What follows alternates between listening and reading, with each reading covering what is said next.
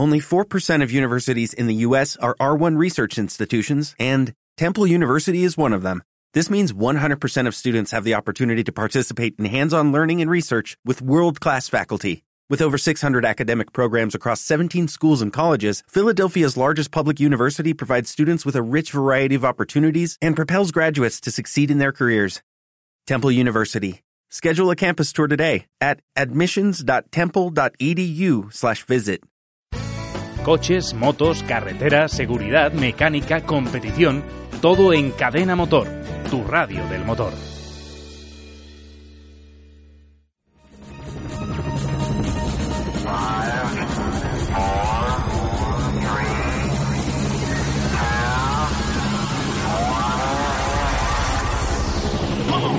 La Fórmula 1 en estado puro.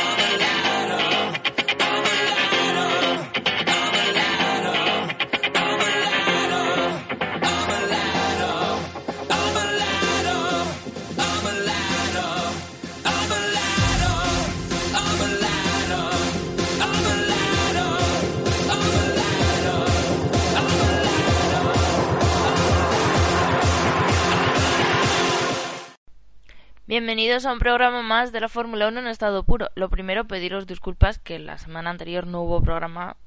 Tenía overbooking de exámenes, está estado un poquito igual con ellos, pero he podido haceros el programa, así que bueno, os pido disculpas porque no ni os avisé, estuve ahí hasta el último momento a ver si se acababa un huequín para poder hacer el, el programa y no hubo manera, así que os pido disculpas, pero ya estamos aquí otra semana más con la Fórmula 1 en estado puro, con novedades, con todo lo que ha sucedido en estas semanas, mejor dicho que no, semana. Eh, este fin de semana hay Fórmula 1. Hemos empezado también la Fórmula E, ya os lo iremos contando poco a poco todo cómo está yendo la Fórmula E.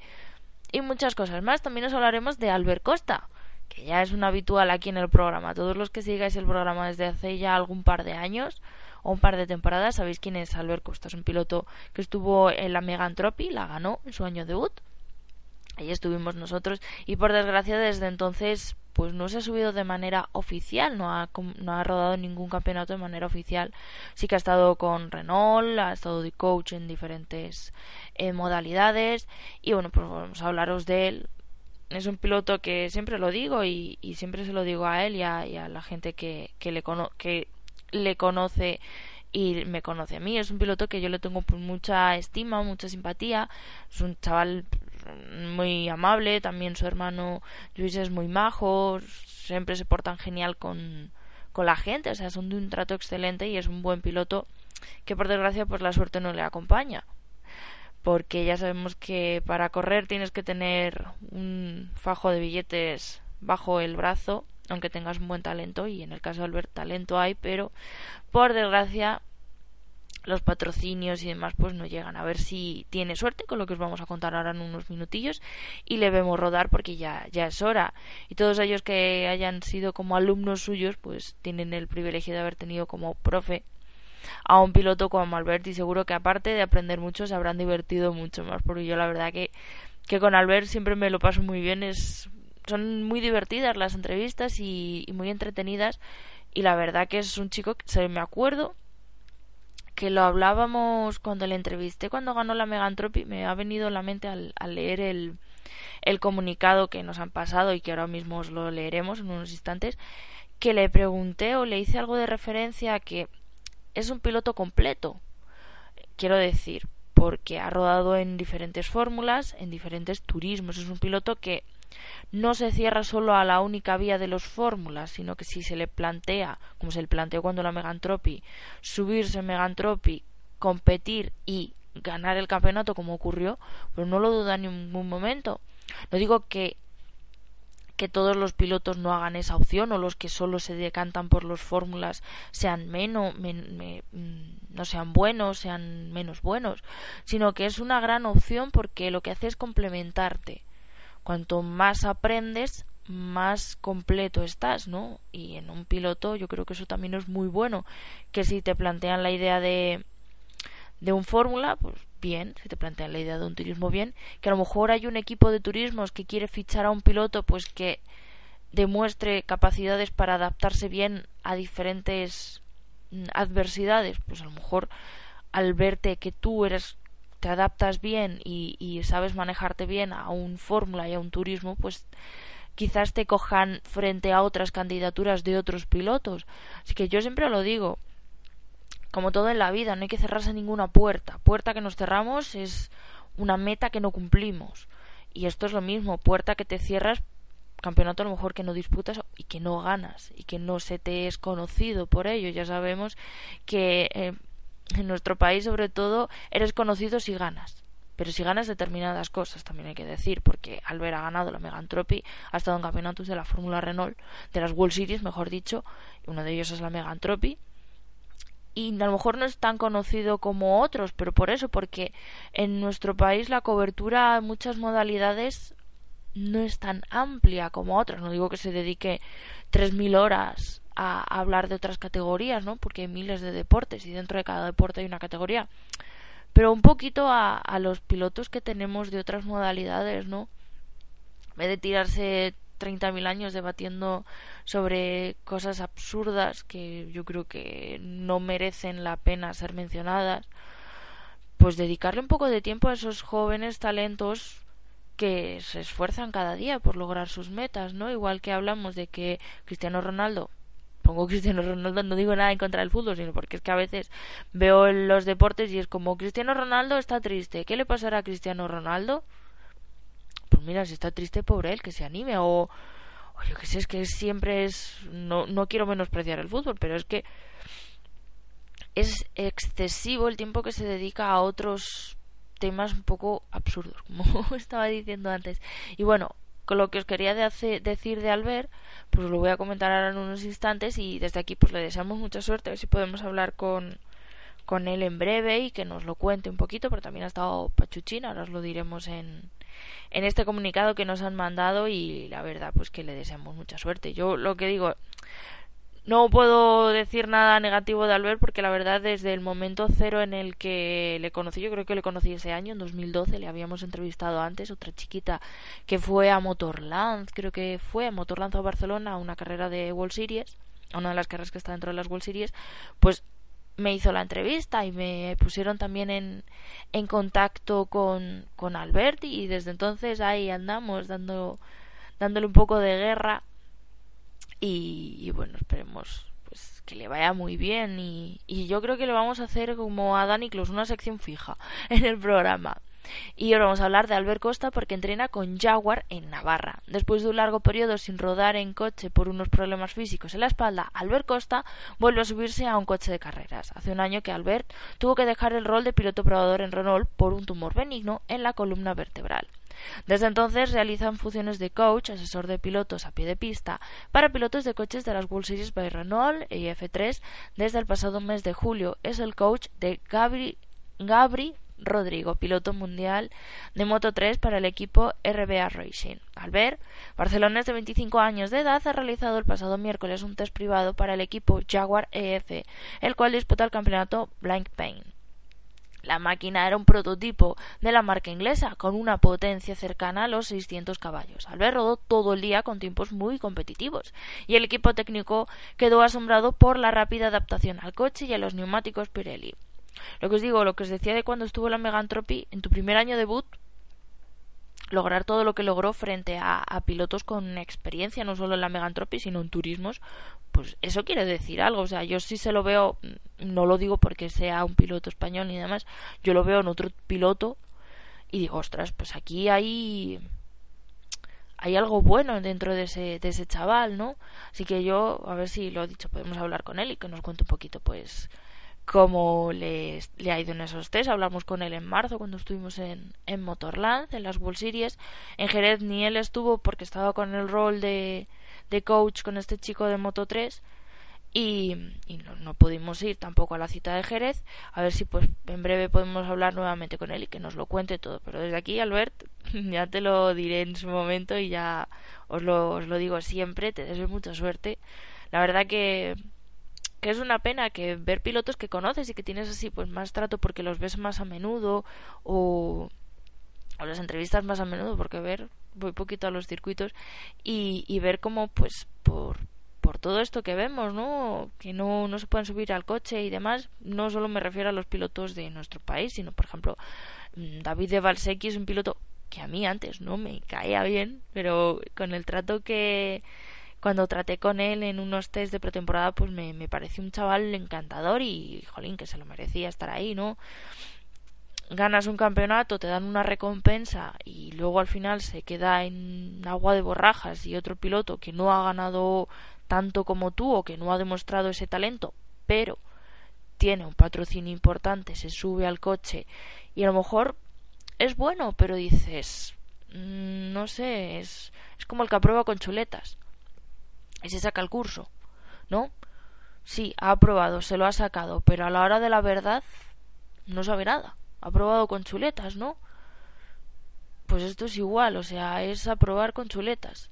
Luego a la hora de la verdad sí que se demuestra quién es bueno y quién es no y muchos pues nos cae a la boca, ¿no? Así que lo dicho, ya no me enrollo más. A ver si podemos hablar prontito con él y le deseamos mucha suerte y a ver si leemos buenas noticias de más pilotos españoles y de diversas nacionalidades y poco a poco pues vamos viendo esto de nuevos aires y nuevas caras en la competición.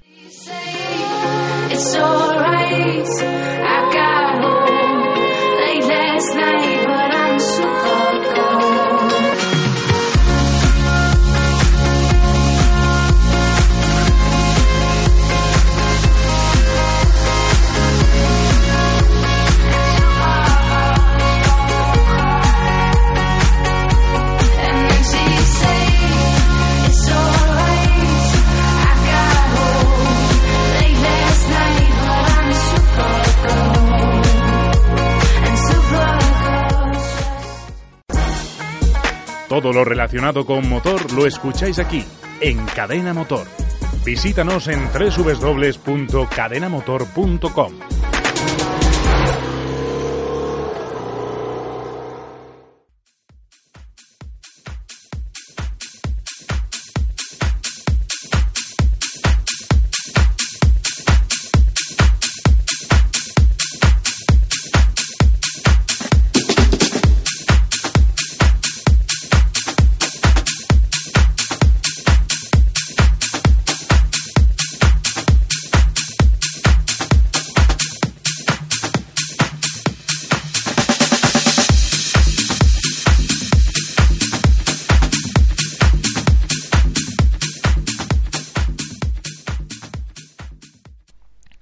a comenzar hablando de GP2, porque Racing Engineering y DHL de nuevo juntos en competición.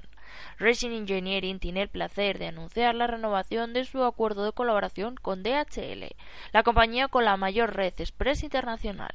Los logos de una de las empresas más conocidas en todo el mundo estarán de nuevo en los monoplazas de Racing Engineering para las pruebas finales de la GP2 Series del 2015. La temporada, que comenzó con éxito en Bahrein, alcanzará su clímax en dos citas consecutivas, en las que el equipo español contará con el apoyo para todas sus necesidades logísticas de la compañía cuyo lema es Excellence Simply Delivered.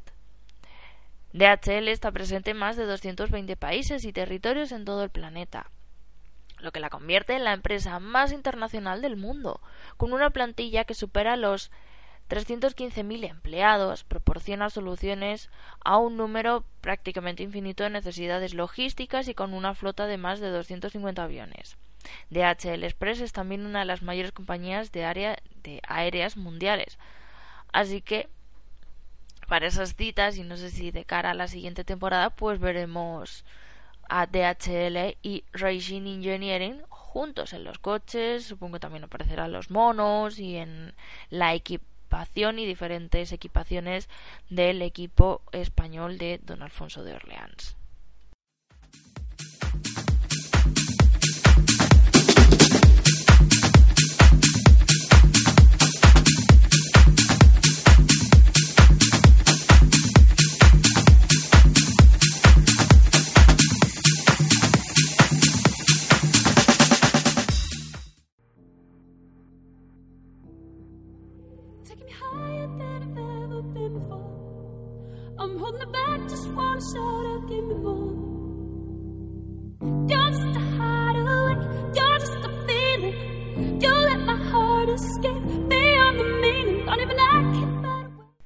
Y cambiamos de registro y nos vamos con la Fórmula Renault 3.5 V8.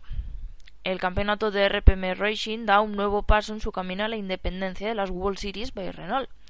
RPM Racing tiene la no fácil tarea por delante de conseguir que el público identifique correctamente su campeonato.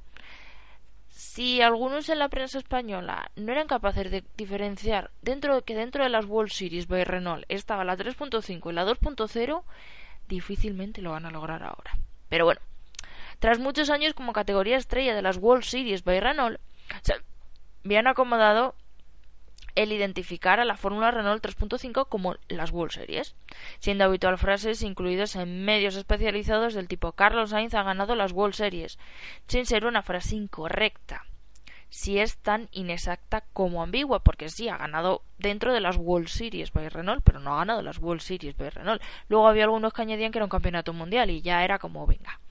Ahora la categoría no estará bajo el amparo de las World Series by Renault, las cuales continuarán a priori con la Fórmula Renault 2.0, la Renault Sport Trophy y muy posiblemente de nuevo con la Clio Eurocup. Busca su lugar y sobre todo busca ser fácilmente identificable. Tras el cambio de nombre al perder el partner de Renault, la categoría pasó de Fórmula Renault 3.5 a Fórmula 3.5 V8 un nombre más corto y que conlleva un lógico cambio de logo.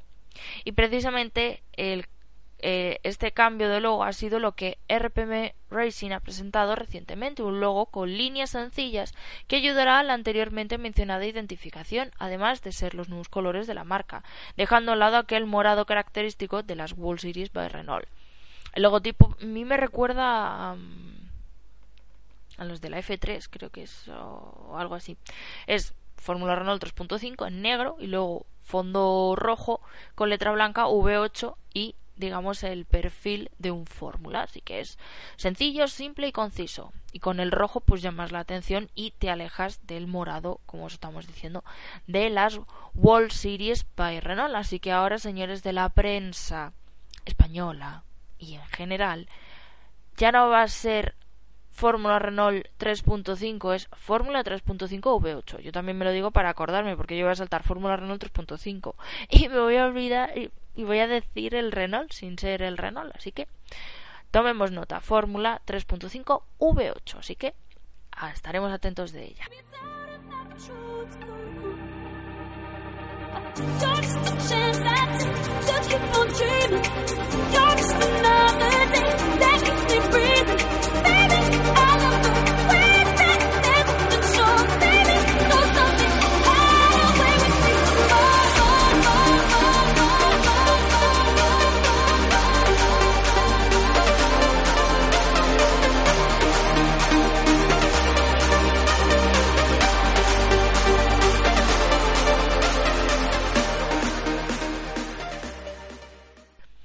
Y seguimos con la fórmula 3.5 V8. Ya iba a decir el Renault, ¿eh? pero lo he pensado y he dicho no, que no hay que decirlo. Porque Tom Dillman asegura un asiento con AV Fórmula. Tom Dillman ha confirmado que será segundo piloto del equipo español AV Fórmula, Adrián Mayers Fórmula, en la temporada 2016 de la Fórmula 3.5 V8, acompañando al mexicano Alfonso Celis Jr. Dillman se desmarca de este modo del equipo Signater Alpine con el que competía hasta la hora en el Campeonato Mundial de Resistencia en la categoría LMP2. El francés impresionó la sesión de test que tuvo lugar a principios de noviembre en el circuito aragonés de Motorland, colocándose por delante del resto de pilotos, más de tres décimas mejor que Kevin John y casi medio segundo por delante de Jack Hughes, además de dejar a Selis a más de un segundo. Tillman regresa por la puerta grande a los monoplazas, pues ya compitió en la GP2 entre las temporadas 2012 y 2014.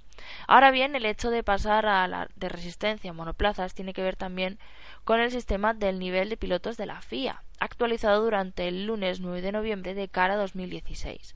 Como asegura el medio americano NBC Sports, en él se muestra a Dillman como piloto oro, por lo que, que puede optar asientos de élite, los únicos con posibilidad de ganar carreras a nivel absoluto, si no está con equipos de fábrica, ha de contar con patrocinadores que paguen su asiento. Por ello, ha sido en el mismo día en el que Dillman ha decidido anunciar su alianza con el equipo de Adrián Valles. Así que eh, yo creo que Tom Dillman estaba el año, eh, la temporada esta en la Fórmula Renault 3.5 con Carlin en el equipo en el que estaba sí en el equipo en el que estaba Albert de coach tiene un nombre muy largo pero era Carlin era algo by Carlin que yo le llamaba Carlin porque no me acordaba del nombre y cuando lo veía mi pronunciación no era muy adecuada y decidí llamarlo como Carlin. Así que le deseamos mucha suerte a él, Alfonso Solís, que tuvimos ocasión de entrevistarle cuando estuvimos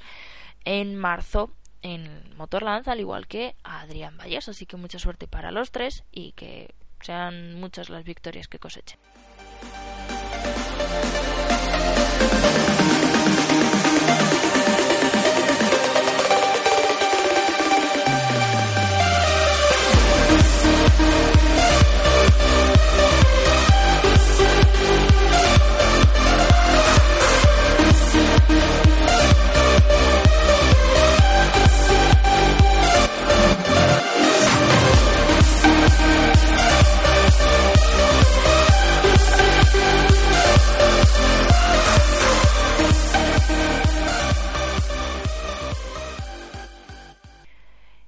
Y seguimos con más noticias porque Maceo Bachivier es el más rápido en la nueva etapa de la Fórmula 3.5 V8.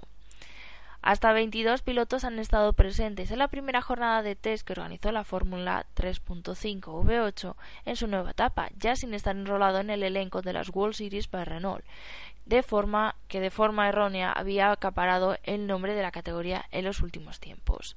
Como podía, como no podía ser de otra forma y yo trabándome la lengua, Jerez, sede de la última cita del campeonato, también acogió estos test donde destacó el piloto francés Mathieu Bachivier, quien tras completar 105 vueltas durante todos los días de test a bordo de un monoplaza gestionado por Of Course bajo el nombre de Sprint of Race, logró el mejor registro de 1.27.331. Bachivier, uno de los pilotos más sobresalientes de la temporada, aventajó en exactamente tres décimas a Yuka Namaru, el cual acabó en segunda posición. El piloto japonés, enrolado durante los últimos años en la Euroformula Open bajo el amparo de Emilio de Villota, ha sorprendido con su rápida adaptación a estos vehículos más potentes, colocando el vehículo de Pons Racing en una llamativa segunda posición tras ser 20 milésimas más rápido que el ruso Matevos Isakiyan el cual también probó con Pons en estos test. Y es que los pilotos provenientes de la Fórmula Renault 2.0 han destacado en la que para muchos ha sido la primera toma de contacto con monoplazas de esta envergadura. El piloto del programa de SPM Racing le siguió a la clasificación de los tiempos el británico Jake Haas, que probó con Straka Racing, marcando una mejor vuelta de 1.27.768, seguido del suizo Luis Deletrat y su Fortec Motorsport con un tiempo de 1.27.965. Mestek Bischer estuvo ausente en los test, dejando su asiento en manos del alemán Marvin Christopher. El actual piloto de la GP3 fue el más rápido dentro del equipo de Adrián Valles, finalizando con una mejor vuelta de 1.28.029, solo 13 milésimas más rápido que la marcada por Alfonso Celis, siendo ambos sexto y séptimo respectivamente.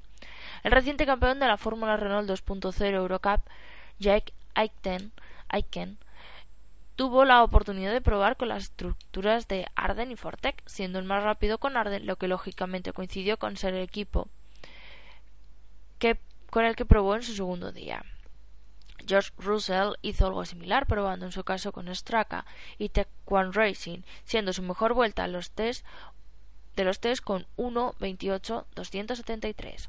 El equipo Carlin contó con los rusos Nikolai Zlovin y Vladimir Atoev en sus filas, siendo este último el más rápido con un tiempo de 1.29 250, 22 milésimas más rápido que Zlovin, que disputó las últimas pruebas dentro del equipo Pons.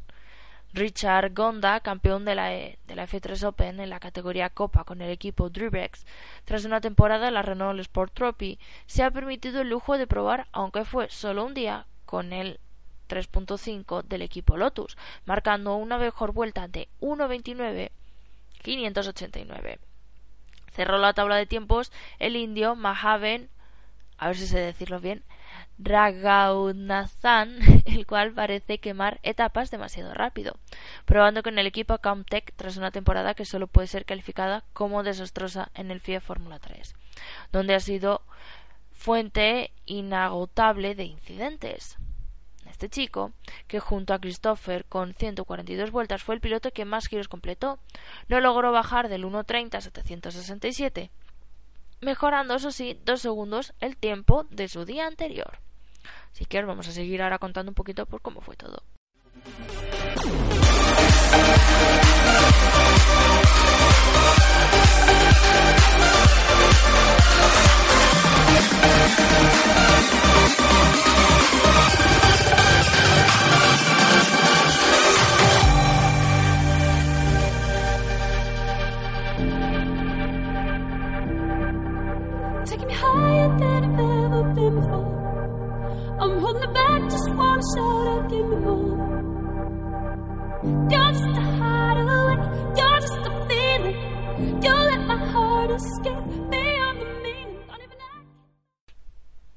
Y seguimos con más noticias porque ahora os vamos a contar que Tío Elinas se desató en la última jornada de test. La última jornada de los test colectivos de la Fórmula 3.5 V8 llevó a cabo en el circuito Motorland Aragón, dejó al Chipiriota con el mejor tiempo tras bajar hasta el 1.40.686. A pesar de que el piloto de Stracker Racing marcó su mejor tiempo en la sesión matinal, nadie pudo rebajarlo en la sesión vespertina. Aunque lo intentó, y con gran insistencia, Tom Dillman repitiendo a bordo de los monoplazas del equipo de Adrian Bayer Fórmula. Dillman, junto a Elot y Connington fueron los únicos pilotos capaces de rebajar sus tiempos durante esta mencionada sesión vespertina, que estuvo liderada por Dillman tras bajar hasta el 1.40, 776-73 a menos de una décima de Elinas. El suizo Kevin Young cerró una extraordinaria sesión de test con el tercer mejor tiempo a bordo de un Lotus, con un tiempo de 1.41.068, suficiente para batir por una milésima de Anna Stoneman, que repitió a bordo del equipo Carlin. Quinta posición para Orzubet, seguido de Alfonso Salis Jr., que quizás influenciado por las directrices de Dillman ha conseguido dar un paso adelante sobre el monoplaza de Adrián Vallés. Destacable novena posición para Yuka Namaru, quien sigue dando pasos hacia adelante en esta Fórmula 3.5, de nuevo sobre un monoplaza del equipo de Pons. Cerró el top ten el hombre de Red Bull, Callum Elot, que probó con Straka. Tatiana Calderón repitió por segundo día consecutivo en la potente Fórmula 3.5 V8 con el monoplaza de Pons Racing, gestionado por Emilio de Villota. La colombiana, la única femina presente tras la ausencia de Bestek Bicher, consiguió mejorar sus registros hasta 1.41.817. Desafortunadamente apenas pudo completar 21 vueltas durante la mañana y solo seis durante la sesión vespertina, quedándose con ganas de más. El nuevo equipo Sprint of Race, que cuenta con la estructura de Of Course y cuyos pilotos Vladimir Abdoev y Nika Zlovin contaron durante todos los test con el asesoramiento de Mika Salo. compararon las últimas posiciones únicamente de un destacable lento Guillermin Coulignant, el cual acabó a seis segundos del mejor tiempo del día. Así que esto es lo que sucedió en esta jornada de test en Motorland Aragón.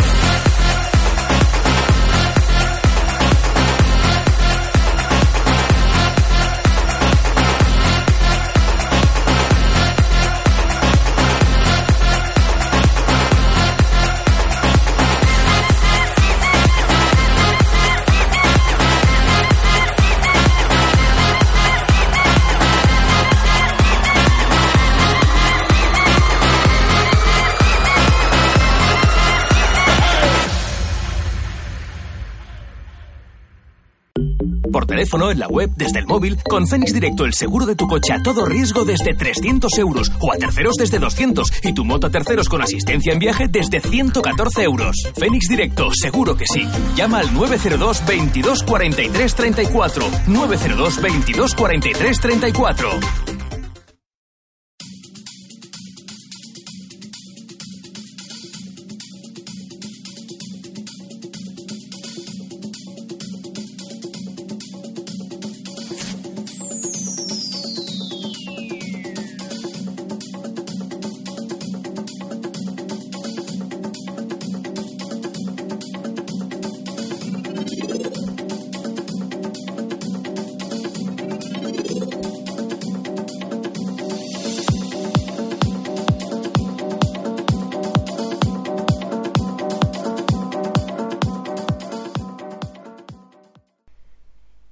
Cambiamos otra vez de registro y vamos con un poco popurrí todo un poco.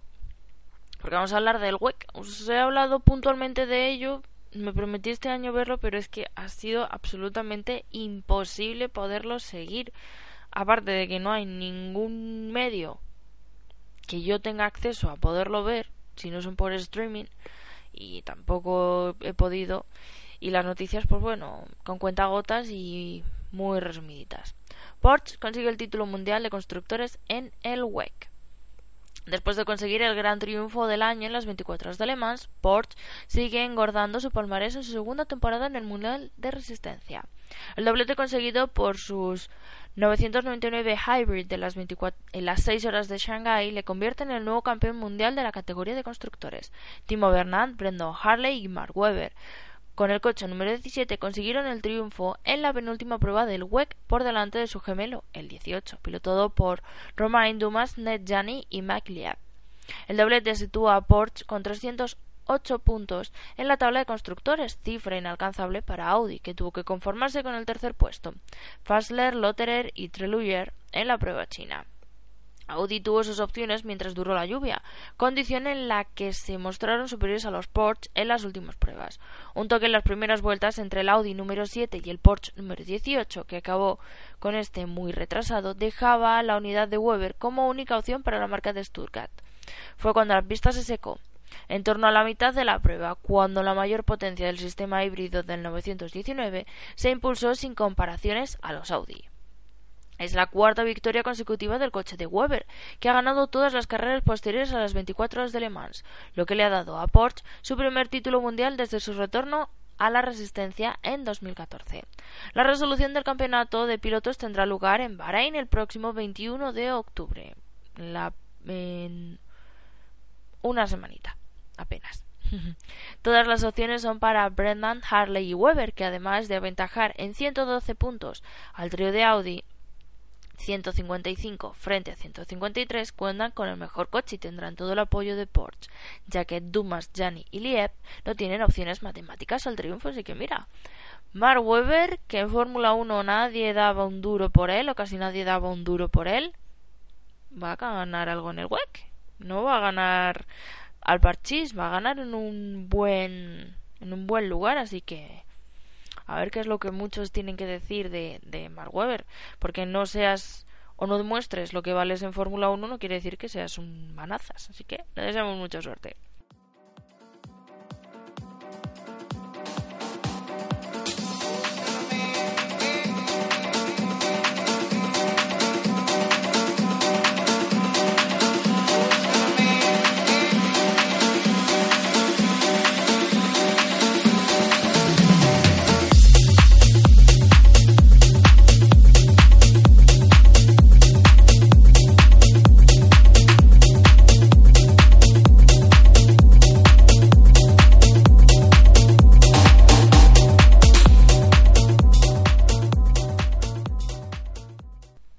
Seguimos con una noticia que a mí me da pena, porque Alexander Good anuncia su retirada. El expiloto austríaco de Fórmula 1, Alexander Good, anunció este martes su retirada del automovilismo profesional. Creo que es el momento adecuado, dijo en un comunicado Good, de 41 años, que compitió en 69 grandes premios de Fórmula 1 entre el 97 y 2007.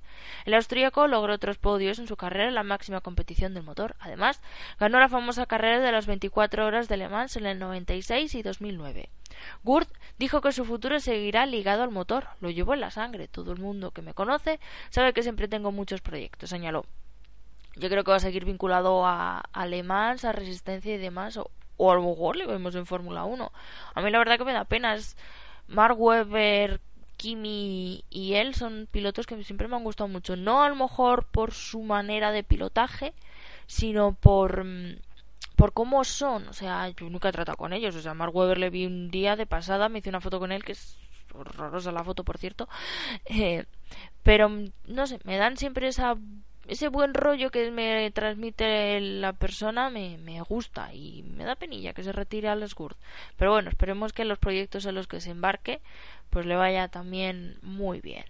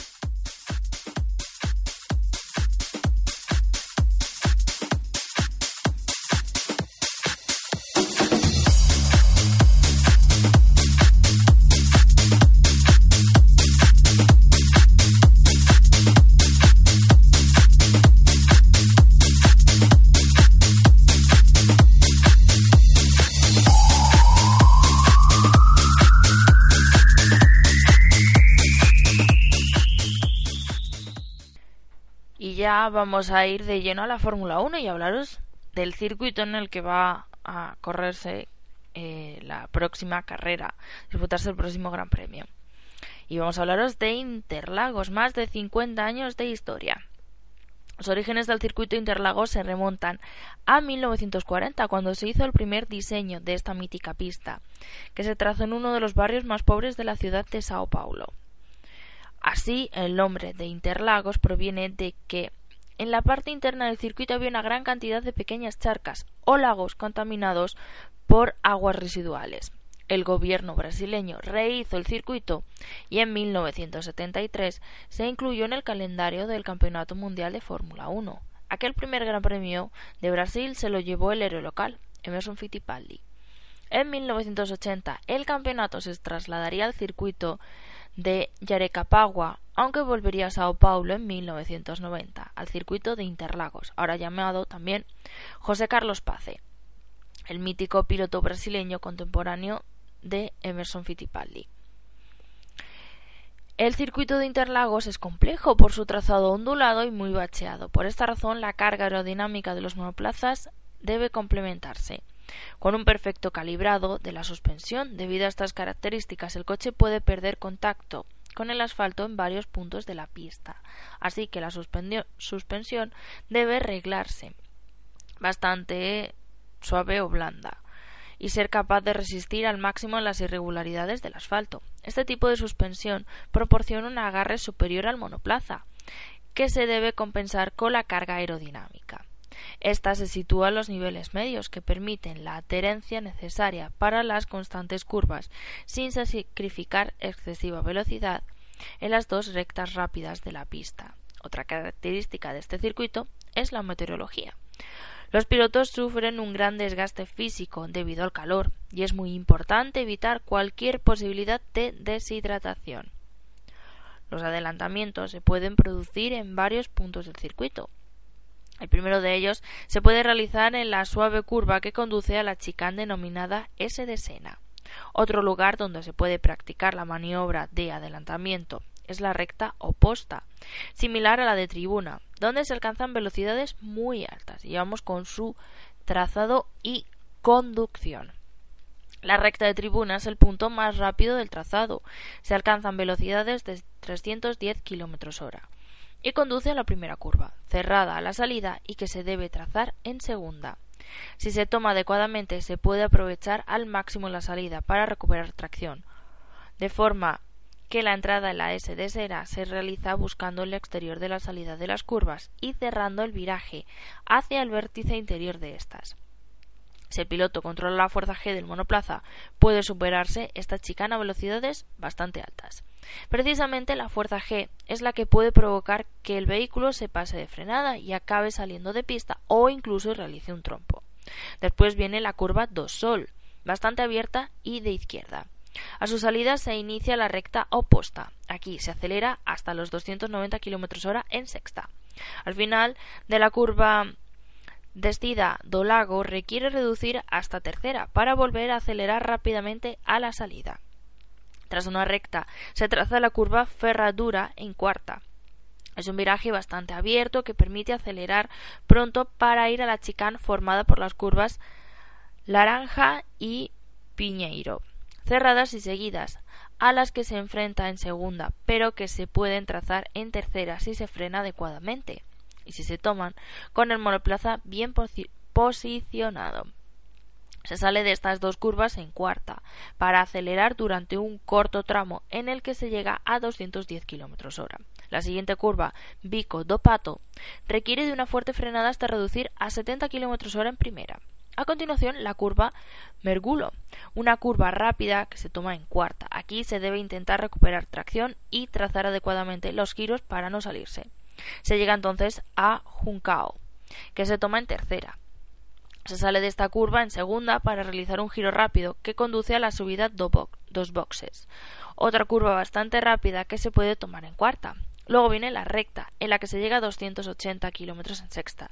La última curva del circuito es un viraje muy abierto arquibancadas donde no hay que reducir velocidad y a continuación la recta de tribuna donde se alcanzan los 310 kilómetros hora y vuelta a empezar con este circuito de Interlagos que en España siempre lo recordaremos con mucho cariño porque es donde ganó Fernando Alonso sus títulos digamos que los españoles y los aficionados a Fernando Alonso los vamos a recordar, los que hemos crecido con Alonso y nos hemos aficionado a la Fórmula 1 con Alonso, pues lo recordamos con cariño por eso, por esos títulos. También Fernando por lo que significó para él ese, eh, los títulos y ese accidente tan brutal que tuvo allí hace algunos años. Así que este es el circuito donde los pesos pesados del automovilismo, podríamos decir, van a batirse en duelo este fin de semana en Brasil, en Interlagos.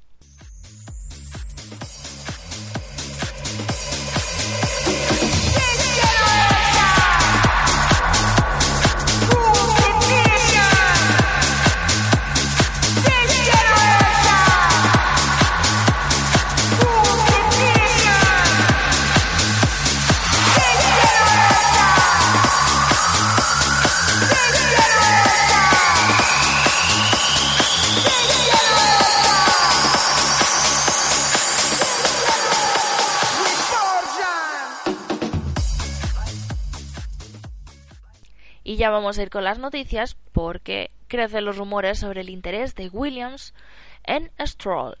No hay temporada de Fórmula 1 sin rumores sobre la familia Stroll, y mucho menos ahora que su retoño se va a encontrar cada año más cerca de la Fórmula 1. Temporadas atrás se ha hablado de numerosos intereses de Lawrence Stroll, poseedor de una de las mayores fortunas de Canadá, en diversos equipos del Gran Circo. Cada vez que un equipo pasa por dificultades, aparece su nombre desde la compra de Sauber o Manor, pasando por la extinta Caterham o de generosas participaciones en la nonata Haas e incluso en la propia Ferrari. Ahora que el pequeño de la familia Lance Stroll se encuentra más cerca de la Fórmula 1 tras completar su primera temporada en la Fórmula 3, los rumores se focalizan más en el piloto que en los intereses del padre. Lance Stroll pertenece a la Ferrari Driver Academy desde que aún no había abandonado el karting.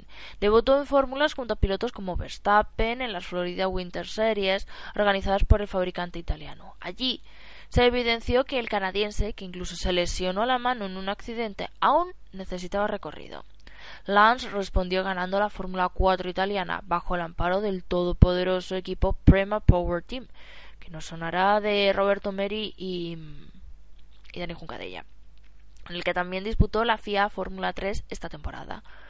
Ganador de la Toyota Racing Series, Lance Stroll ha tenido una temporada donde la superioridad de su vehículo le ha permitido estar en posiciones de cabeza, evidenciando el potencial del piloto y donde desafortunadamente se ha visto en el ojo del huracán al ser tachado de peligroso y siendo finalmente baneado de una carrera por su pilotaje. En una sanción en la que la mayoría de personas coinciden que debió llegar antes con fama de engreído y caprichoso, la misma que suele acompañar a la gente adinerada y con suficiente dinero como para borrar todo rastro de Mercedes del equipo Prema para cambiarlo por los logos de Ferrari, al tiempo que se mueve por Europa en un motorhome que sería la envidia de cualquier equipo de Fórmula 1, Stroll ha ido de menos a más para acabar firmando su primera victoria de la temporada en el cierre de la sesión de Hockenheim señalado como principal culpable de la adquisición del equipo Lazarus por parte de Prima Power Team en la GP2, en el que será el paso natural del piloto en 2017, pues este 2016 ha sido confirmado en Fórmula 3. Stroll es uno de los mayores de las mayores golosinas para todos los equipos actuales de la Fórmula 1 más allá de su talento como piloto, por la capacidad de dejar saneado cualquiera de los equipos con problemas sin resultar extraño, casi sin sentido, que se le vincule con el equipo Williams Fórmula 1, con el que supuestamente desarrollaría el papel de piloto de desarrollo, ahora vacante tras la retirada de Susie Wolf. Y es que la familia Stroll ha mostrado desde el principio un principal interés en ir de la mano de Ferrari, fabricante predilecto de Lawrence, del que conserva varios modelos de Fórmula 1 y auténticas joyas de colección que desvan desde un FXX hasta un Ferrari P4. Siendo piloto de la Ferrari Driver Academy, resultaría más lógico que sin ser el presupuesto un problema, Stroll pudiese ejercer ese papel como parte de su formación en la propia Ferrari o en equipos con vinculación histórica, como pueda ser Sauber ejerciendo el mismo papel que esta temporada ha tenido Mariciello o también de la Ferrari Driver Academy o la propia Haas. En cualquier caso, ni Williams ni la familia Stroll han confirmado nada al respecto, siendo citadas fuentes confidenciales a la revista Autosport como el nacimiento de esta noticia, las cuales habrían asistido a reuniones entre Luca Valdiserri y la propia Williams. Así que veremos lo que os decía. Don Dinero te abre muchas puertas, pero tus actos demuestran que a veces ese dinero pues no te da la inteligencia ni el talento para ser eh, un buen piloto. Veremos qué es lo que sucede y dónde acaba este muchacho.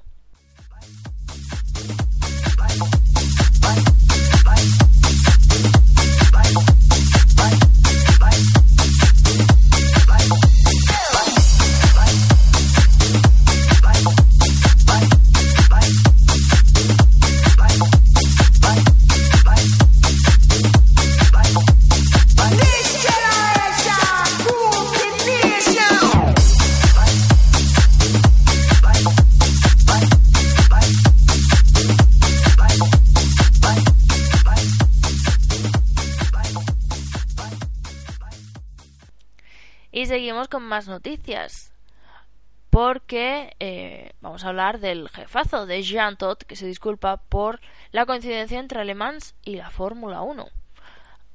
Yo, sinceramente, si me dan a elegir entre Le Mans y Fórmula 1, veo Le Mans. Mira lo que os digo. Que la Fórmula 1 es que ya es tan predecible que ya un poquito aburre. El presidente de la FIA, Jean Todt, pide disculpas por el conflicto en el calendario del próximo año, en el que, en el cual el Gran Premio inaugural de Azerbaiyán, bueno, tratándose de un primer Gran Premio de un lugar, haríamos una excepción. Tendrá lugar el mismo fin de semana que las 24 horas de Le Mans. El circuito inaugural de Bakú estaba previsto para los días 15 y 17 de julio, pero la FIA hizo público recientemente una modificación en el calendario, en el que se adelantaba la carrera a los días 17 y 19 de junio, fin de semana en el que la clásica prueba de resistencia a las 24 horas de Le Mans se organiza.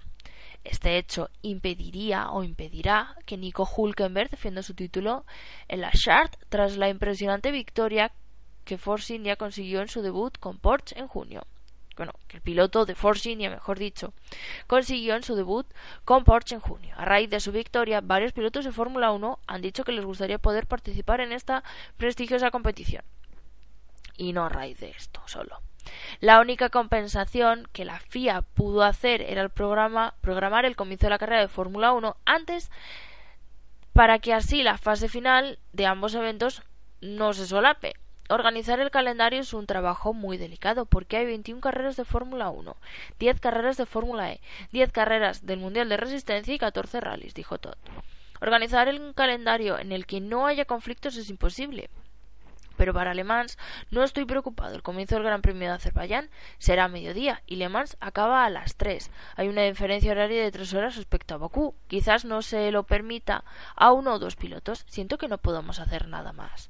La última vez que Le Mans coincidió con un gran premio fue en 2011, cuando Jenson Button ganó una emocionante carrera con McLaren Mercedes en Canadá.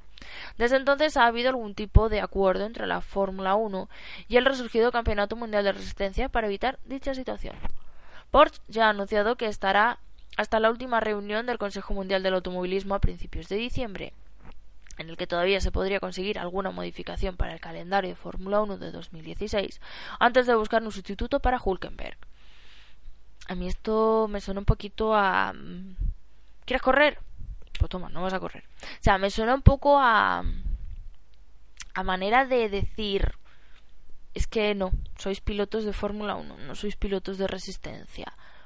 Yo creo que cada uno es libre de hacer lo que le dé la gana, ¿no? Hulkenberg ha demostrado que puede compaginar las dos cosas y lo está haciendo bien. Así que yo creo que es por eso, porque como están otras categorías dejando tan en ridículo a la Fórmula 1 por lo mal gestionada que está siendo últimamente, lo aburrida que está siendo últimamente y está viendo que la gente está conociendo otras categorías y otras modalidades de carreras, pues ha dicho, así, ah, pues os vamos a fastidiar de esta manera. Disimuladamente, en plan, claro, es que hay tantas carreras que podemos hacer que coincidiese a lo mejor una de rallies en la que no hay ningún piloto de Fórmula 1 con una de Fórmula 1, pero no, lo tengo que hacer con Le Mans. Qué casualidad, ¿no? Veremos qué es lo que sucede y si Hulkenberg pues puede correr en la próxima cita de las 24 horas de Le Mans.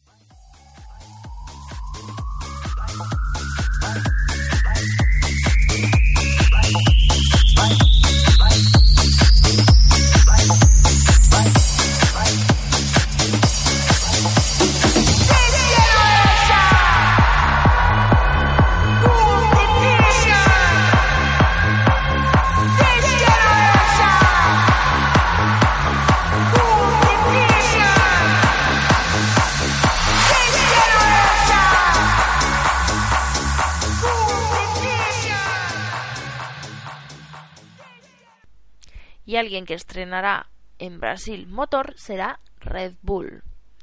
Red Bull utilizará un nuevo motor Renault la próxima semana para el Gran Premio de Interlagos en Brasil. Bueno, para el Gran Premio de esta semana, mejor dicho. Las mejoras para el motor se han conseguido tras el Gran Premio de Austin en Estados Unidos. El fabricante francés ha usado 11 de los 12 tokens, fichas de desarrollo que tenía. Tras una reunión con Red Bull, equipo que debutó en la Fórmula 1 en 2005, se llegó a la conclusión de que el motor no se sustituiría en el circuito de las Américas. Si hubieran llegado a usar el nuevo motor en Austin, que se esperaba que les hiciera dos décimas por, por vuelta más rápido, el equipo austríaco había recibido una penalización de 10 posiciones para cada coche, en un circuito en el que Red Bull pensaba que su coche iría más rápido. También decidieron no usar el nuevo motor para el Gran Premio de México en el Autódromo Hermanos Rodríguez, debido a la gran exigencia que la elevada altitud ejercía sobre las unidades de potencia. Red Bull hizo un trato con Renault el pasado mes que le permitirá usar este nuevo motor en Brasil el próximo fin de semana, o sea, este fin de semana que comienza eh, ya con los libres. Todavía no se ha confirmado si los dos pilotos de Red Bull, Kvyat y Ricciardo, usarán el nuevo motor en Interlagos o si solo lo hará uno de ellos. La hermana pequeña de Red Bull, Toro Rosso, ha anunciado que no harán uso del nuevo motor esta temporada, así que cambios y veremos pues quién lo lleva o veremos cómo resulta.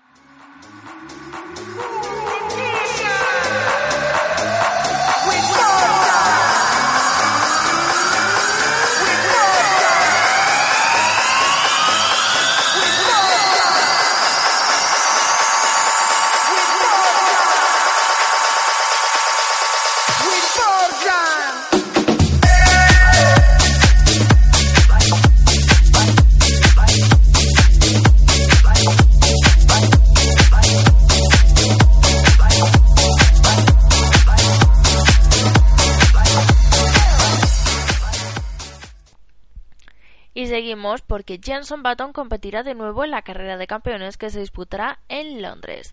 El piloto de McLaren, Jenson Button, ha sido el último piloto de la Fórmula 1 que ha firmado para competir en la carrera de campeones de Londres a finales de este mes. Button, campeón de la Fórmula 1 en 2009, se une así al tetracampeón del mundo Sebastián Vettel y a Ricardo, al evento que tendrá lugar el 20 y 21 de noviembre en el Queen Elizabeth Olympic Park de Londres. El piloto de 35 años competirá en dicho evento y será junto a Alex Buncombe uno de los representantes de la Copa de Naciones. Vettel será compañero del piloto de Force Indy y ganador de Le Mans, Nico Hulkenberg, quienes representarán a Alemania. Tanto Grosjean como Massa como Susie Wolf, quien anunció hace nada que se retiraba del deporte del motor, también competirán y formarán parte de este evento. Y ahora os contaremos la retirada de Susie Wolf del automovilismo.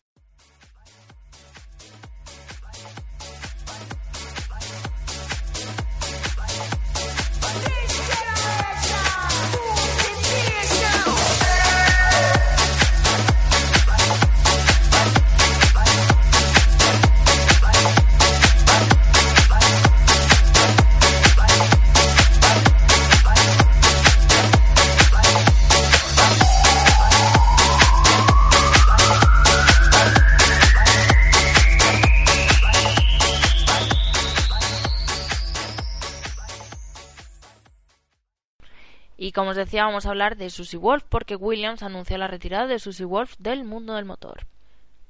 El equipo Williams ha confirmado que después de cuatro años exitosos con la escudería, Susie Wolf se ha retirado del mundo del motor de forma competitiva a finales de la temporada 2015. Desde que fichó como piloto de desarrollo en abril de 2012, Wolf ha trabajado muy de cerca con el equipo durante estos años, antes de convertirse en piloto probador oficial en este año, en 2015. Su papel le ha visto tomar parte del desarrollo del FW35, 36 y 37 a través de gran cantidad de trabajo en el simulador, así como de test en línea recta y entrenamientos. Como colofón, la piloto austríaca se subió a los mandos del Williams en los primeros entrenamientos libres del Gran Premio de Gran Bretaña y de Alemania de 2014 y se convirtió en la primera mujer en 20 años en conducir en un fin de semana de competición. Con las declaraciones de Susie. Me gustaría dar las gracias a Williams por la oportunidad que me ha dado durante los últimos años, que me ha permitido conseguir mi sueño de conducir un coche de Fórmula 1. Ha sido estupendo trabajar con todo el mundo en el equipo, tanto en Grove como en pista. Y me gustaría dar las gracias a todos los que han formado parte de mi aventura en Williams. Ahora cierro este capítulo, pero seguiré buscando nuevos retos en el futuro. Y vamos con Claire Williams, jefa adjunta del equipo. Ha sido un placer trabajar con Susie durante estos años y verla evolucionar como piloto del equipo. Sus comentarios y conocimientos sobre el coche han sido una parte importante de nuestro desarrollo reciente y sentimos que se marche. Queremos darle las gracias por todos los esfuerzos y le deseamos lo mejor en el futuro. Obviamente apoyaremos a Susi y a Felipe en la carrera de campeones y espero que Susi tenga un gran fin de semana para enmarcar la última vez que la veremos en una carrera. A mí Susie Wolf mm, es una piloto que dices, vale, sí, mm, no ha tenido grandes registros en el mundo del automovilismo, pero era consciente de ello, o sea, no como otros pilotos u otras pilotos que dejan en mala imagen a la profesión y a lo que representan, porque Susie Wolf tenemos que verla que está en un mundo en el que aún todavía se es muy machista, porque por el hecho de estar casada con Toto Wolf y Toto Wolf cuando estuvo en Williams, pues se decía que si había estado, que si estaba en Williams por ese hecho. Luego Toto Wolf se fue a Mercedes, Susie se quedó en Williams y en Williams sí que es muy querida y yo es una piloto que ni la considero ni nefasta ni buena ni nada, es una piloto constante que ha sabido ha visto cuáles eran sus limitaciones, ha visto a lo mejor que llegar a Fórmula 1 no podría hacerlo y que a lo mejor si lo hiciese a piloto oficial quiero decir, si a lo mejor lo hiciese pues iba a ser una mancha en su expediente o iban o no se le iba a tomar lo suficientemente en serio y ha dicho pues me quedo de piloto de desarrollo, piloto de pruebas con Williams, que es un gran equipo, tengo opción a rodar en libres, tengo opción a trabajar en un coche, desarrollar un coche y aprender.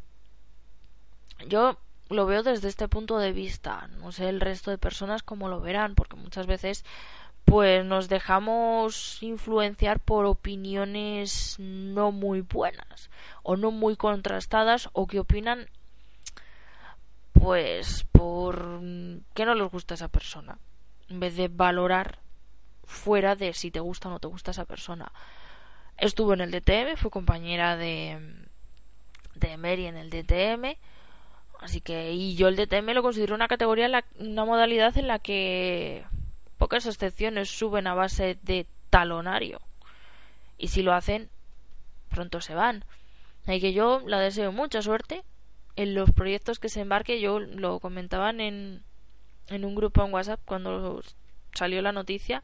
Yo, por algo que también eh, así os lo vuelvo a recordar, del programa que hice especial con Elena de Mujeres en el Automovilismo, hablamos de Susi, creo recordar, y ella decía pues que trabajaba mucho junto con con prensa inglesa creo que me creo que era y yo pues cuando dijeron la noticia dije pues va a acabar siendo comentarista va a acabar siendo comentarista teniendo una columna de opinión o algo así y seguirá trabajando a lo mejor con, con Williams pero no subiéndose al coche algo así un poco a lo mejor es como Mark en Ferrari que no se sube al coche pero trabaja con Ferrari pues a lo mejor Susi hace lo mismo, la misma función, pero con Williams. Así que la deseamos mucha suerte en sus nuevos proyectos.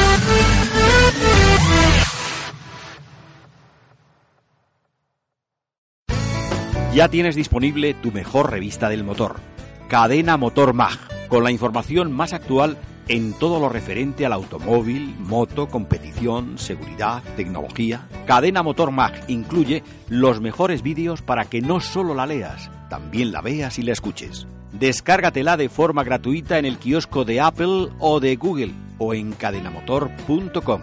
Cadena Motor Mag. Descarga y disfruta de la mejor revista del motor.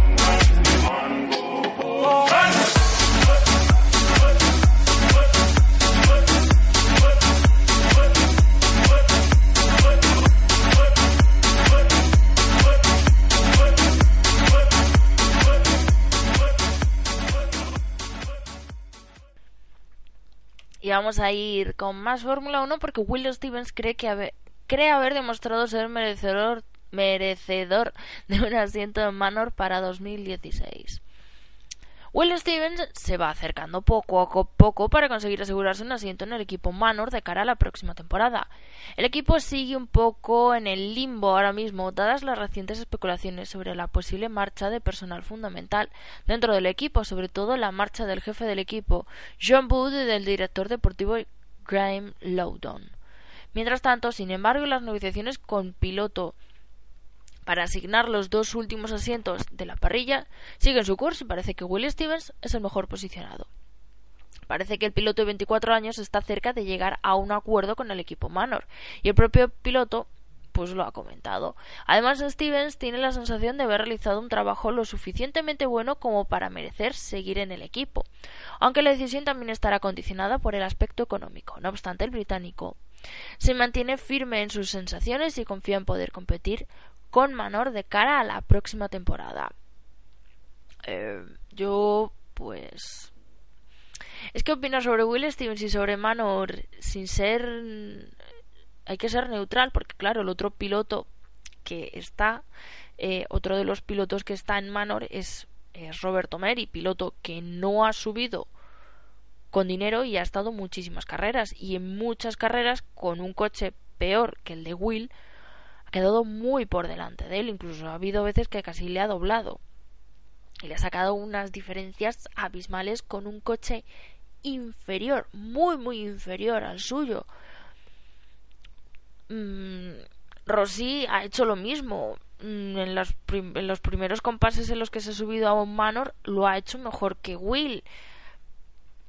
No es que solo sea Roberto el que lo ha hecho un poquito mejor que Will, sino el otro compañero también lo ha hecho un poquito mejor que, que Will. Que cada uno saque la conclusión que quiera sobre ello, siendo neutrales tenemos que serlo y no y no opinar desde que el otro piloto al que se enfrenta podemos decir pues es un piloto español. Y es un piloto que se ha subido sin aportar ni un duro. Se ha subido por lo que se tiene que subir un piloto por talento Así que veremos qué es lo que sucede. Le deseamos mucha suerte a él, a Alexander Rossi y a Roberto y a toda la gente que forma el equipo Manor y que no tengan ningún problema de cara a 2016. La verdad que los puntos obtenidos por Jules en, en 2014 pues les han servido para tener ese respiro este año, pero por desgracia pues esos puntos el milagro, como podríamos decir, no ha vuelto a suceder, casi lo logra Alexander Rossi, pero no pudo ser y, y es una pena que no que estas cosas sucedan, pero es el ciclo evolutivo de la vida en la Fórmula 1.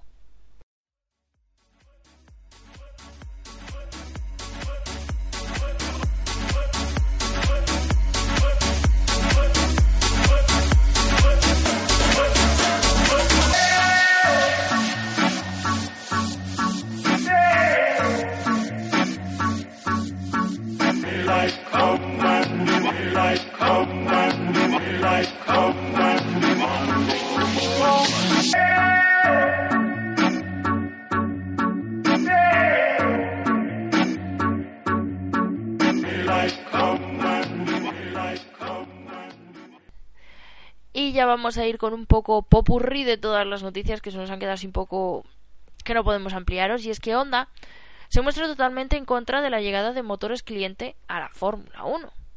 Porque a lo mejor eso le quita lo poco que tienen.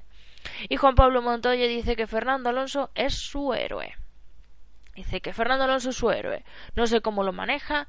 Yo sé que no, yo sé que no podría. Debe ser duro para un piloto como él, apuntaba el ex piloto de Williams y McLaren. Dice que entiende totalmente la frustración de Fernando. Es un piloto extraordinario y lo que pasa en Japón con esos mensajes de radio es lógico. Yo habría hecho lo mismo. Creo que habría hecho más. Cree que Vettel es el más completo y el que más trabaja, pero lo que respecta a la velocidad es Alonso. Hamilton es un balance entre Vettel y Alonso y por eso lo está haciendo bien. Y esas son las opiniones de, de Juan Pablo Montoya. Vamos con Federico Gastaldi. Dice que los trabajadores de Renault nos ayudarán mucho para seguir evolucionando. Dice que durante el Gran Premio de Singapur se llevaron a cabo numerosas reuniones. Algunos integrantes de Renault ya han ido a Aston para comenzar el trabajo y comenzar a conocer a la gente que allí trabaja. Los trabajos de Renault llegan a la fábrica para intentar ayudarnos a seguir con nuestro desarrollo y para seguir mejorando. Tenemos muchas áreas ya cubiertas y sin duda nos van a ayudar mucho, ha explicado Federico Gastaldi con ese Renault Lotus y esa combinación para el año que viene. Bernie Eccleston dice que cree que Nico Rosberg podría haber hecho mejor trabajo este año. Tú podrías mejor gestionar la Fórmula 1 y no te decimos nada. Sobre todo la aplicación del móvil, que es mala de narices. Dice que van a cambiar algunas cosas para conseguir que la gente vuelva a interesarse de nuevo por la Fórmula 1. Yo creo que tendrías que hacer un reseteo total de la Fórmula 1, o sea, meterle un nuevo sistema operativo, macho se quiere que necesitan dar un mejor espectáculo del que están ofreciendo en estos momentos. Recuerdo, por ejemplo, a McLaren que sus dos pilotos luchaban el uno contra el otro por el título en la década de los 80. Eran los mejores, pero al menos luchaban entre ellos. De alguna forma, Lewis Hamilton tiene el foco de atención sobre él y parece que los demás pilotos pasan inadvertidos. Creo que eso mejorará sin ninguna duda en 2017, ha explicado Bernie Eccleston. Hombre, es que si ya en la primera carrera sabes quién va a ser el campeón, pues poco, poco entusiasmo hay, ¿no? O sea, poca diversión hay. Y Pirelli probará los compuestos de 2016 y el nuevo neumático ultra blando en Abu Dhabi. Y nuestra última noticia, Nürburgring quiere volver a la Fórmula 1 en 2017 y nosotros queremos también. Muchos de nosotros también queremos que vuelva este circuito. Y con este breve batiburrillo de noticias de diversidades, me despido hasta la próxima semana os vuelvo a pedir disculpas por no haber podido hacer programa la semana anterior, pero los exámenes me tenían muy eh, ocupada y no, no había hueco porque no es solo eh, ponerse delante del micrófono y editarlo y demás, sino para haceros un buen programa pues hay que hacerlo todo muy bien y eso lleva su tiempo. Para haceros un churro rápido y mal, pues prefiero no, no haceros el programa y en la siguiente ya haceros lo mejor con más tranquilidad y con como siempre viene siendo habitual. Lo dicho, os pido disculpas y nos escuchamos la próxima semana. Disfrutar de este fin de semana de carreras en Brasil. Ya nos queda poquito de Fórmula 1, pero tenemos Fórmula E. O sea, esto es lo bueno de que la Fórmula E comience casi cuando se termine y sin el casi, que se solape un poco con la Fórmula 1 y ese tiempo sin carreras, pues tengamos una carrera para distraernos y para ver, aunque sea todo en el mismo día, pero bueno, por lo menos tenemos algo que nos distrae y nos hace que la espera para no solo la Fórmula 1, sino otras categorías, pues nos haga un poquito más amena. Y nada, os recuerdo lo que os he comentado al principio del programa, que hemos tenido una breve noticia sobre Albert Costa, que ha probado se ha subido a un coche después de mucho tiempo sin poderse subir a ellos por problemillas de salud, que ya pues eh, esperemos que esté muy bien, que esté a tope de energía, que siga siendo el Albert Costa que todos conocemos y que tan bien nos cae. A mí personalmente pues me cae muy bien, es una persona de un trato agradable y eso es lo que gusta también cuando entrevistas, que el entrevistador, que el entrevistado, mejor dicho, te haga te, haga reírte un poco en la entrevista, ¿no? Y aprendas con él y te saque ahí esa risilla en plan de menudo león que el que me estás metiendo, pero bueno, y te haga pues eso, el alegrarte mucho cuando lees noticias buenas de él y el y el que pues sea una persona de un trato excelente o sea yo Albert Costa eh, me parece un piloto muy bueno pero también es una persona súper encantadora él y su hermano yo los tengo mucho aprecio y les deseo lo, lo mejor a los dos son unas personas de un trato excelente siempre tienen un momento o sea, para cualquier cosa que eso, tienen un momento para atenderte. Y la verdad que, que yo se lo, se lo agradezco desde el momento cero en que los conocí. Creo que la primera vez que, si no me equivoco, yo no sé si en los test de 2011 de Fórmula 1 coincidí con Albert o los test de 2012, creo que no. Creo que no coincidí con él, pero coincidí ya con él cuando ganó en 2012 las World Series en, en la Megantropy. Y nada más bajarse del podio y atender la rueda de prensa, concederte a ti una entrevista tú sola el tiempo que tú necesitases, pues oye, es de agradecer. Yo aparte me acuerdo de eh, salía del del box, salía con la camiseta con la que le habían serigrafiado de campeón de la Megantropy y la botella, te proclamas campeón, coge y me da, toma, y yo, ahí va, una botella de estas que de las que beben los grandes pilotos de carreras y estaba muy buena porque estaba caliente y sin gas. Pero bueno, yo me supo el sorbito muy muy rico y oye, que te la dé el piloto que se acaba de proclamar campeón de la Megantropy, pues oye, eso alegra mucho, ¿no? Y que después te atendiese y y la verdad que a mí esas cosas pues me gustan. O sea, me gustan porque dices esto no lo, muchos pilotos no, no lo hacen o mucha gente no lo aprecia. Yo aprecio esos pequeños detalles en vez de, pues yo que sé, que cualquier otra cosa. Yo lo que aprecio de ellos es que eso, tienen un minuto para atenderte. Su tiempo es muy escaso, el tiempo libre que tienen entre carrera y carrera. Estaba el pobre cuando está ahora de coach con el chiquito este de las motos, pues estaba cada, cada semana en un continente, no en una ciudad, en un continente distinto, es que no paraba y que te dediques 10 minutos que a lo mejor pues podría invertirlos en descansar, en estar con la familia, en estar con los amigos, pues los dedica a tu entrevista. Me ha pasado muchos otros pilotos eh, eh, bajarse del coche y hacerme una entrevista o terminar la carrera, estar comiendo en un restaurante en en Estambul o por ahí cuando entrevisté a Isaac Tutumlu igual acababa de estaba en un restaurante comiendo y me atendió para la entrevista eh, Danny Close, una de las múltiples veces, cuando acababa de llegar de, de viaje súper largo y me atendió, o cuando estaba yendo de camino a Barcelona, a Valencia, mejor dicho, desde Barcelona, para una carrera de la GP2.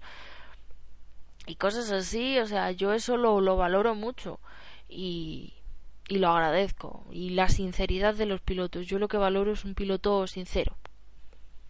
Que si algo no le gusta, o de tu o de tu pregunta, o sea, si no le gusta la pregunta que tú le has hecho o el tema que tú has tratado, que te lo diga.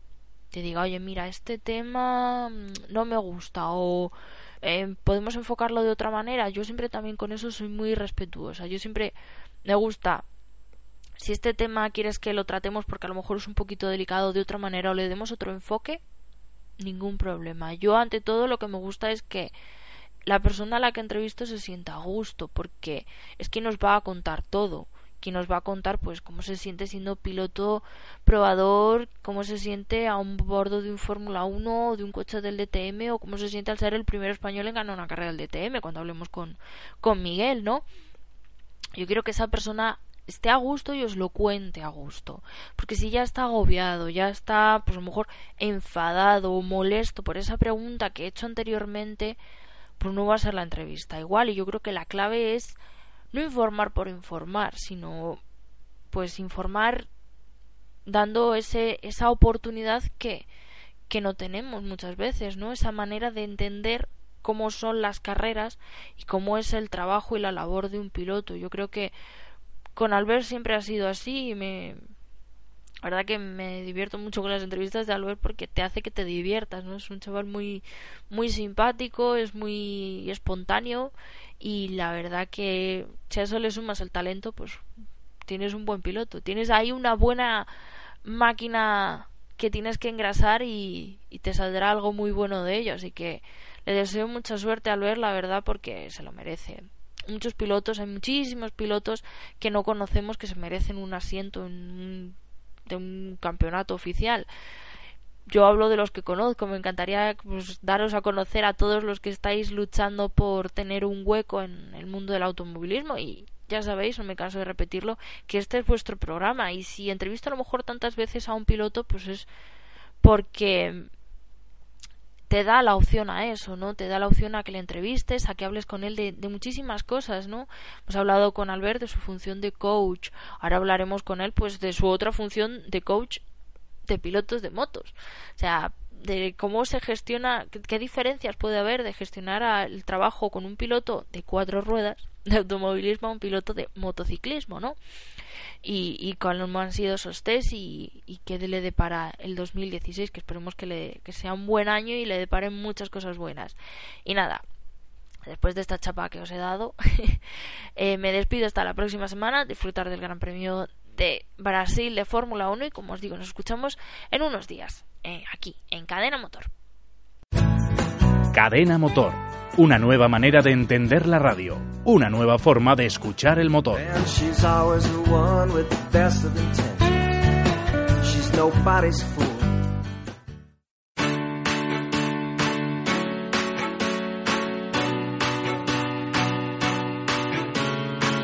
I'm not saying I'm not sorry. sorry. Just looking for another you. It's not getting any better.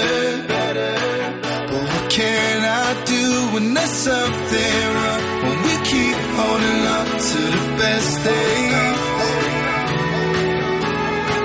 I'm not saying I'm not sorry. Just looking for another you.